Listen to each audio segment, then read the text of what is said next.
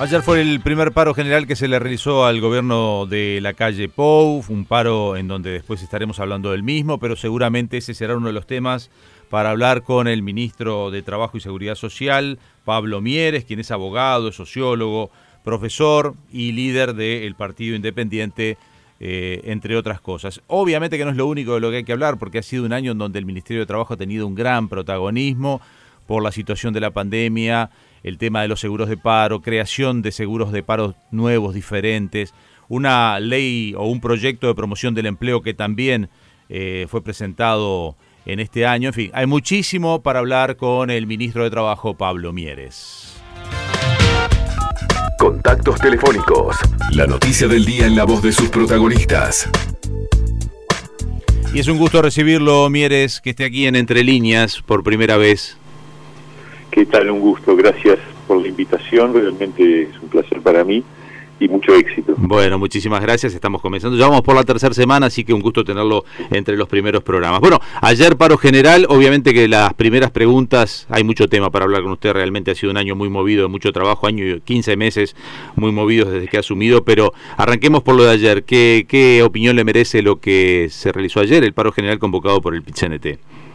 Bueno, este, yo creo que eh, fue una decisión desde nuestro punto de vista, obviamente, eh, que consideramos injusta. Injusta porque el contenido de, la consigna, de las consignas del paro, eh, es, muy injusto en el sentido de decir, bueno, acá hay un problema de empleo, sí, en el mundo entero hay un problema de empleo. En el mundo entero se perdieron cientos de millones de puestos de trabajo en todas partes del mundo aumentó la tasa de desocupación. Por lo tanto, no digo realmente eh, responsabilizar al gobierno de la situación de empleo, que además heredamos una situación de empleo muy afectada, porque los, indicadores de empleo previos a, asumir el gobierno eran, eran muy preocupantes. Este, ¿Aumentó la pobreza? Sí, aumentó la pobreza. Aumentó la pobreza también en el mundo entero. Este, los datos que tienen los organismos internacionales indican que en el 2020 hubo 110 millones de personas pobres más que en el 2019. Y en Uruguay también nos pasó, nos pasó en el año 2020, esperamos que se pueda ir revirtiendo rápidamente, pero entonces uno dice, pero caramba, hay, hay una falta de, de evaluación razonable sobre cuál es la responsabilidad del gobierno sobre estas cosas que motivaron el, paro. Parece que hay, este, por eso digo que es injusto. Algún legislador dijo, algún legislador de la coalición dijo, lo que pasa es que este es un paro para juntar firmas para la LUC. bueno, obviamente, yo creo que eso es, es, no, digo que es para, es también para juntar firmas para la LUC. Sí, eh, a ver, ellos mismos lo, lo, lo han sostenido, o sea, ¿Y cuál fue el anuncio importante de anoche? Que habían juntado no sé cuántas firmas. 25.000 escuchamos hoy. Eh, ayer Fernando Pereira nos dijo que la, perspectiva, el, objetivo o la esperanza de él era juntar 40.000. Y por lo que se han manejado cifras, juntaron 25.000. 25.000. Este, yo qué sé, yo creo que tiene todo el derecho. Yo, yo creo que cuando Pereira este, se manifestó casi ofendido porque le habían dicho eso, eh, no tiene por qué ofenderse, porque en realidad es, la parte de la convocatoria de, del PIT-CNT y una de sus actividades principales, eh, o, la, actividad principal durante la jornada de ayer fue juntar firmas. Entonces, y, además nadie nadie es tonto. Ustedes venían con buen diálogo con, con el PIT-CNT porque han tenido reuniones eternas, digo, han tenido, en algún momento se cubrimos informaciones que habían estado qué sé yo, toda la noche cuando se negoció este cómo se podía hacer mejor un seguro de, paro parcial y demás. ¿Esto quiebra un poco el diálogo que venían teniendo? ¿Venían teniendo buen diálogo o por, o por lo menos parecía como que tenían teniendo buen diálogo? ¿Esto cambia algo? Veníamos teniendo buen diálogo y seguimos teniendo buen diálogo y vamos a seguir teniendo buen diálogo porque yo lo dije antes de asumir y lo ratifico ahora, cuanto más diferencias tengamos, más diálogo tiene que haber. Eso es así. Incluso más, también hemos conversado y ha habido este, cosas muy muy positivas. Por ejemplo, en el mismo paro de ayer, este, el PCNT se preocupó de que, de que no pararan este, aquellos servicios que eran fundamentales para garantizar la vacunación. y me consta que había preocupación de parte de ellos porque he hablado con dirigentes sindicales, particularmente incluso con el presidente del PIT-CNT, preocupado para, por saber si, iba a haber algún problema con el transporte y, me consta que había también una preocupación, una responsabilidad del PIT-CNT que hay que destacarla. O sea, así como digo lo anterior, digo esto. Sí, sí, sí. Nosotros ya tenemos unos años, mire, uno sabe que cuando un sindicalista va a hacer un paro general, lo primero que se preocupa es que haya paro general de transporte, porque si no hay paro general de transporte, el paro general mm, se puede llegar a, fracasar. Acá... Y, y, por otro lado, es muy difícil medir si tuvo, si tuvo éxito o no, este, porque por, por tres o cuatro peculiaridades de este momento. Por eso digo además, a ver, por eso uno dice, la oportunidad del, paro no era la mejor. el pit lo calificó de enorme. Eh, ¿Cómo lo vio usted? Bueno, no, no, yo la verdad, si soy honesto, creo que fue un paro con, eh, digamos, donde no se notó mucho el cambio de, circulación. En gran medida, porque como el transporte no paró, no, no, no todo, pero, pero una buena parte del transporte no paró, entonces eso da una imagen de, circulación importante. Por otro lado, por otro lado, como el Uruguay está en un grado de circulación bajo, porque fíjense que las oficinas públicas están cerradas y, buena y una parte del trabajo privado se hace y público se hace por teletrabajo. Entonces y, y además hay una buena parte de la enseñanza que no está funcionando. Entonces ya el Uruguay con su paisaje normal, diario, tenía, ha tenido desde hace varios meses, dos meses, este, un paisaje de baja movilidad. Entonces no, no, se, no se logra encontrar el contraste con una situación de paro. ¿no? Bien, para no quedarnos solo en el paro y ya ir avanzando en otros temas, eh, queda claro que hay que ir pensando salidas y uno de los, una de las alarmas que se prenden es la necesidad de trabajo porque se hizo la convocatoria por los jornales solidarios y se presentaron, pero un disparate de personas. Se hizo la llamada ahora de los 183 puestos del BROW y ya en el primer día eran 30.000, creo que ya superaron las 50.000 personas inscritas. Es decir, hay claramente una necesidad de trabajo. ¿Cuál es? Y esto no solo lo resuelve el Ministerio de Trabajo, hay un combo que tiene que venir desde Economía, Presidencia, es decir, queda claro, pero desde la mirada del Ministerio de Trabajo, ¿por dónde se arranca para ver una salida y proyectar más trabajo para los uruguayos? Sí, a ver, eh, eh, como, como tú bien decías, o sea, eh, el, motor principal es el crecimiento de la economía y la inversión, eso no hay duda. Y son palancas macro, digamos, de la, de la macroeconomía que nosotros eh, obviamente desde el Ministerio de Trabajo podemos cooperar lo más que podamos, pero depende de muchos otros factores que van más allá de la voluntad del Ministerio.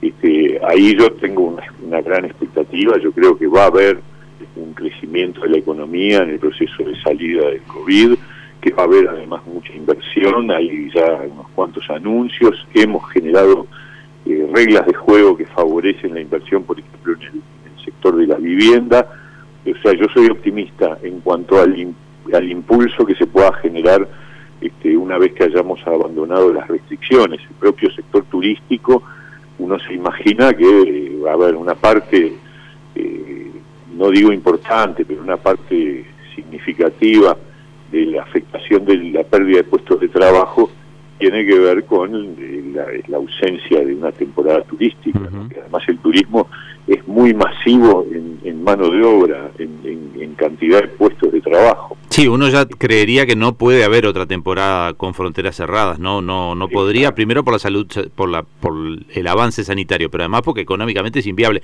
Igual tampoco se sabe si tendremos una muy buena temporada, porque si uno mira a los vecinos, económicamente nuestro principal aporte de turistas está destrozado. Lo que Argentina económicamente no sé qué aporta. Y la diferencia de precios no va a ayudar, eso también es verdad. Este, tenemos otros, otras dificultades. Por otro lado, decir una cosa que a veces se dice así muy livianamente, se ha dicho que se perdieron en Uruguay 60.000 puestos de trabajo. Este, eso en este momento no es cierto, es decir, cuando uno lo mide con respecto a la situación prepandemia, el, el proceso de pérdida de puestos de trabajo se ha ido recuperando y, y la diferencia con la situación prepandemia en abril de este año era de 24.000 puestos de trabajo. Quiero decirlo porque en tren de exagerar se, dicen muchas cosas. Y, y, hay un proceso de recuperación de puestos de trabajo que ha ido eh, avanzando y que es muy positivo. Pero estamos con un problema de empleo. Los, los, los dos indicadores este, que, que tú recién mencionabas, cuánta gente se anotó para los jornales solidarios, cuánta gente se anotó para el Banco República, son señales claras, son señales claras de que hay una necesidad de trabajo. Entonces, lo que podemos hacer nosotros que está a nuestro alcance tiene que ver con las políticas activas de empleo y con la capacitación laboral. Y al respecto, empezando por lo segundo, en materia de capacitación laboral, eh, el INEFOP está llevando adelante un programa intenso de cursos de capacitación para personas con desocupación y en ese sentido la meta es superar las 50.000 personas capacitadas completamente, o sea que hayan completado su capacitación en el transcurrir de este año. Esa es una, es una línea de trabajo muy importante. Por otro lado, vamos a, empezar ahora a principios de julio y durante los siguientes meses una, un cronograma de jornadas por el empleo en cada uno de los departamentos del interior del país con el objetivo de afinar la puntería sobre qué tipo de empleo se necesitan en cada uno de los departamentos para que la política de, formación profesional, de capacitación laboral, esté alineada con las oportunidades reales de cada localidad. Esto no es generar empleos en julio, sino averiguar qué es lo que se está precisando. Y preparar a la gente que no tiene empleo en las cosas que realmente se piden, porque a veces, ha pasado en los años anteriores, nosotros tenemos registro de eso, lamentablemente ha habido este, cursos que en realidad no tenía mucho que ver con la demanda de empleo. Sí, allí hay un cuestionamiento muy fuerte a la administración anterior del INEFOP, ¿no? Que se inventaban cursos y uno se pregunta si se lo inventaron para que cobrara el sueldo del profesor de eso que se daba o era porque la gente iba a capacitarse para conseguir trabajo. ¿Eso tiene una auditoría? ¿Eso va a tener una un trabajo? En... Se ha tenido una auditoría de auditoría interna de la Nación y se, y se confirma algo que nosotros este, veníamos viendo con claridad, que es que los cursos no tenían control desde el punto de vista de, incluso control de, de, asistencia, control de, si efectivamente las personas iban y cuánto iban, y, y, además no tenía un seguimiento que nos permitiera establecer si realmente la persona que fue a un curso luego consiguió trabajo. Claro. Que es lo fundamental, ¿no es cierto? Sí, sí, sí, que el dinero gastado no se ha gastado, sino que se ha invertido. Exactamente. Este, y, el, y el otro instrumento es el proyecto de ley de promoción del empleo para, para sectores vulnerables. Ese tuvo un paso ayer muy importante ya en el Parlamento. Eh, el, proyecto llegó al Parlamento el viernes pasado y ya el jueves fue aprobado por la Comisión de Asuntos Laborales del Senado. Hizo un poco de ruido ayer que no fue Andrade, porque vio que eh, justo se trataba de ese tema y no fue Andrade. No sé si opina de eso o no opina. Bueno, eh, eso que sea Andrade dijo que, que él hacía el paro y que como siempre había hecho los paros, entonces no fue. Bueno, yo qué sé. Se avanzó igual. Cada uno sabe. Sí, se votó ayer en la comisión, nosotros fuimos, explicamos las características del proyecto, este, se votó con los votos de los senadores de la coalición, este, vamos a ver cuál es la postura del Frente Amplio en el plenario.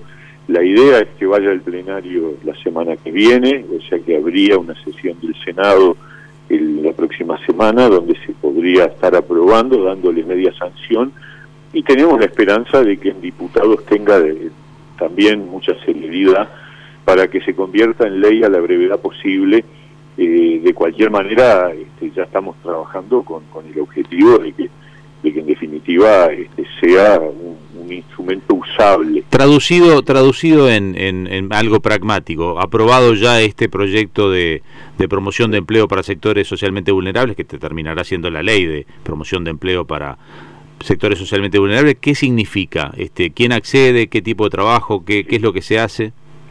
Significa poner a disposición del empleador un subsidio por cada trabajador que contrate perteneciente a estos sectores jóvenes, eh, personas mayores de 45 años y personas con discapacidad. Y en los tres casos con un diferencial del subsidio en más para el caso de trabajadoras mujeres. Se hablaba de unos 8 mil pesos.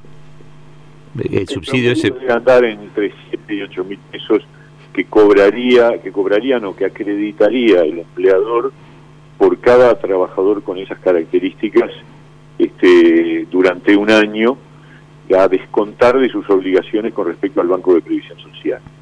Este, muchas de estas cosas están este, vigentes, ¿no? O sea, hay una ley de empleo juvenil. Lo que nosotros hemos visto es que se aplica muy poco.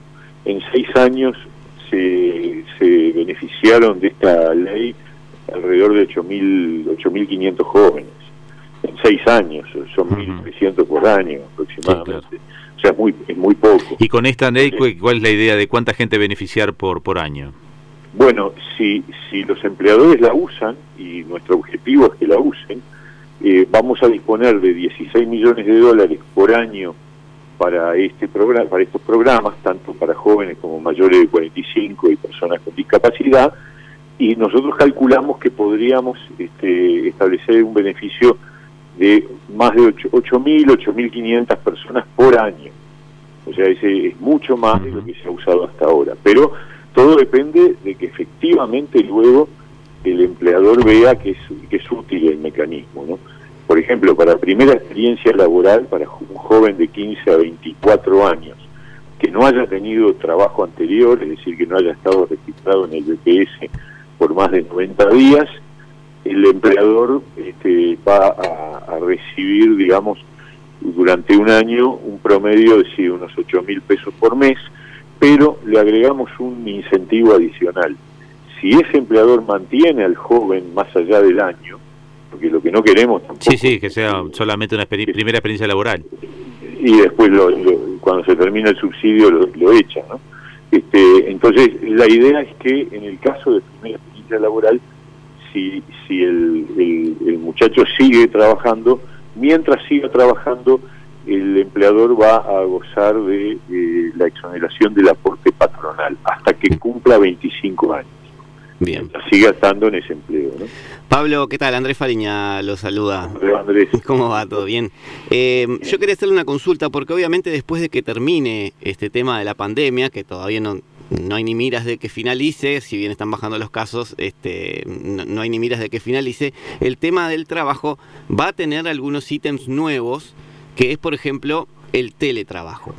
Em, mi consulta es, ¿ya se está analizando eh, las nuevas leyes laborales con respecto a eso? Sé que algunas este, se, han, se han implementado, pero va a, va a tener que haber un, un conjunto de leyes nuevas en cuanto a cantidad de horas, controles, etcétera, porque eso puede dar lugar, por ejemplo, al exceso de trabajo, porque uno está trabajando desde la casa.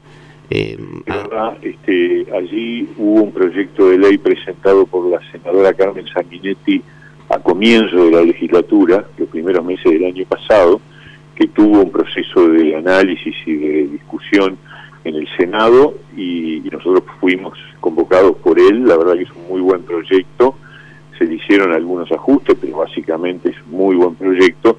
Fue aprobado en el Senado sobre el final del año pasado y me están diciendo que probablemente en el mes próximo, en el mes de julio, termine de votarse en diputados, este, con lo cual tendríamos una ley de teletrabajo que me parece que es útil, fundamental, oportuna y, actual. ¿no? es un tipo de trabajo que, como se ha dicho, llegó para quedarse, ha crecido este, y es muy probable que en el futuro eh, esa modalidad de trabajo a distancia crezca más todavía, porque la tecnología lo permite.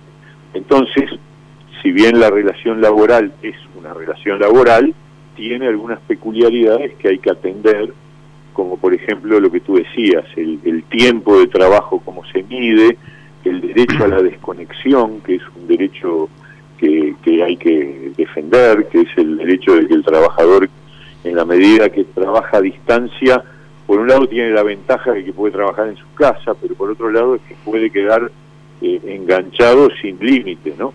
Entonces limitar la jornada ya no, la jornada laboral ya no a, la unidad diaria, que es un, cambio, sino a la unidad semanal, porque lo que permite eh, el teletrabajo es una flexibilidad horaria acordada entre las partes, este, y que además se pueda medir no en las famosas ocho horas diarias, sino en un criterio de que sean tantas horas por semana donde el trabajador y el empleador convienen que de repente un día trabajan más y otro día trabajan menos pero hay que controlar que haya derecho a la desconexión. Hay un tema con el control de, los accidentes de trabajo, que donde está la frontera entre, entre el trabajo el accidente doméstico y el accidente laboral.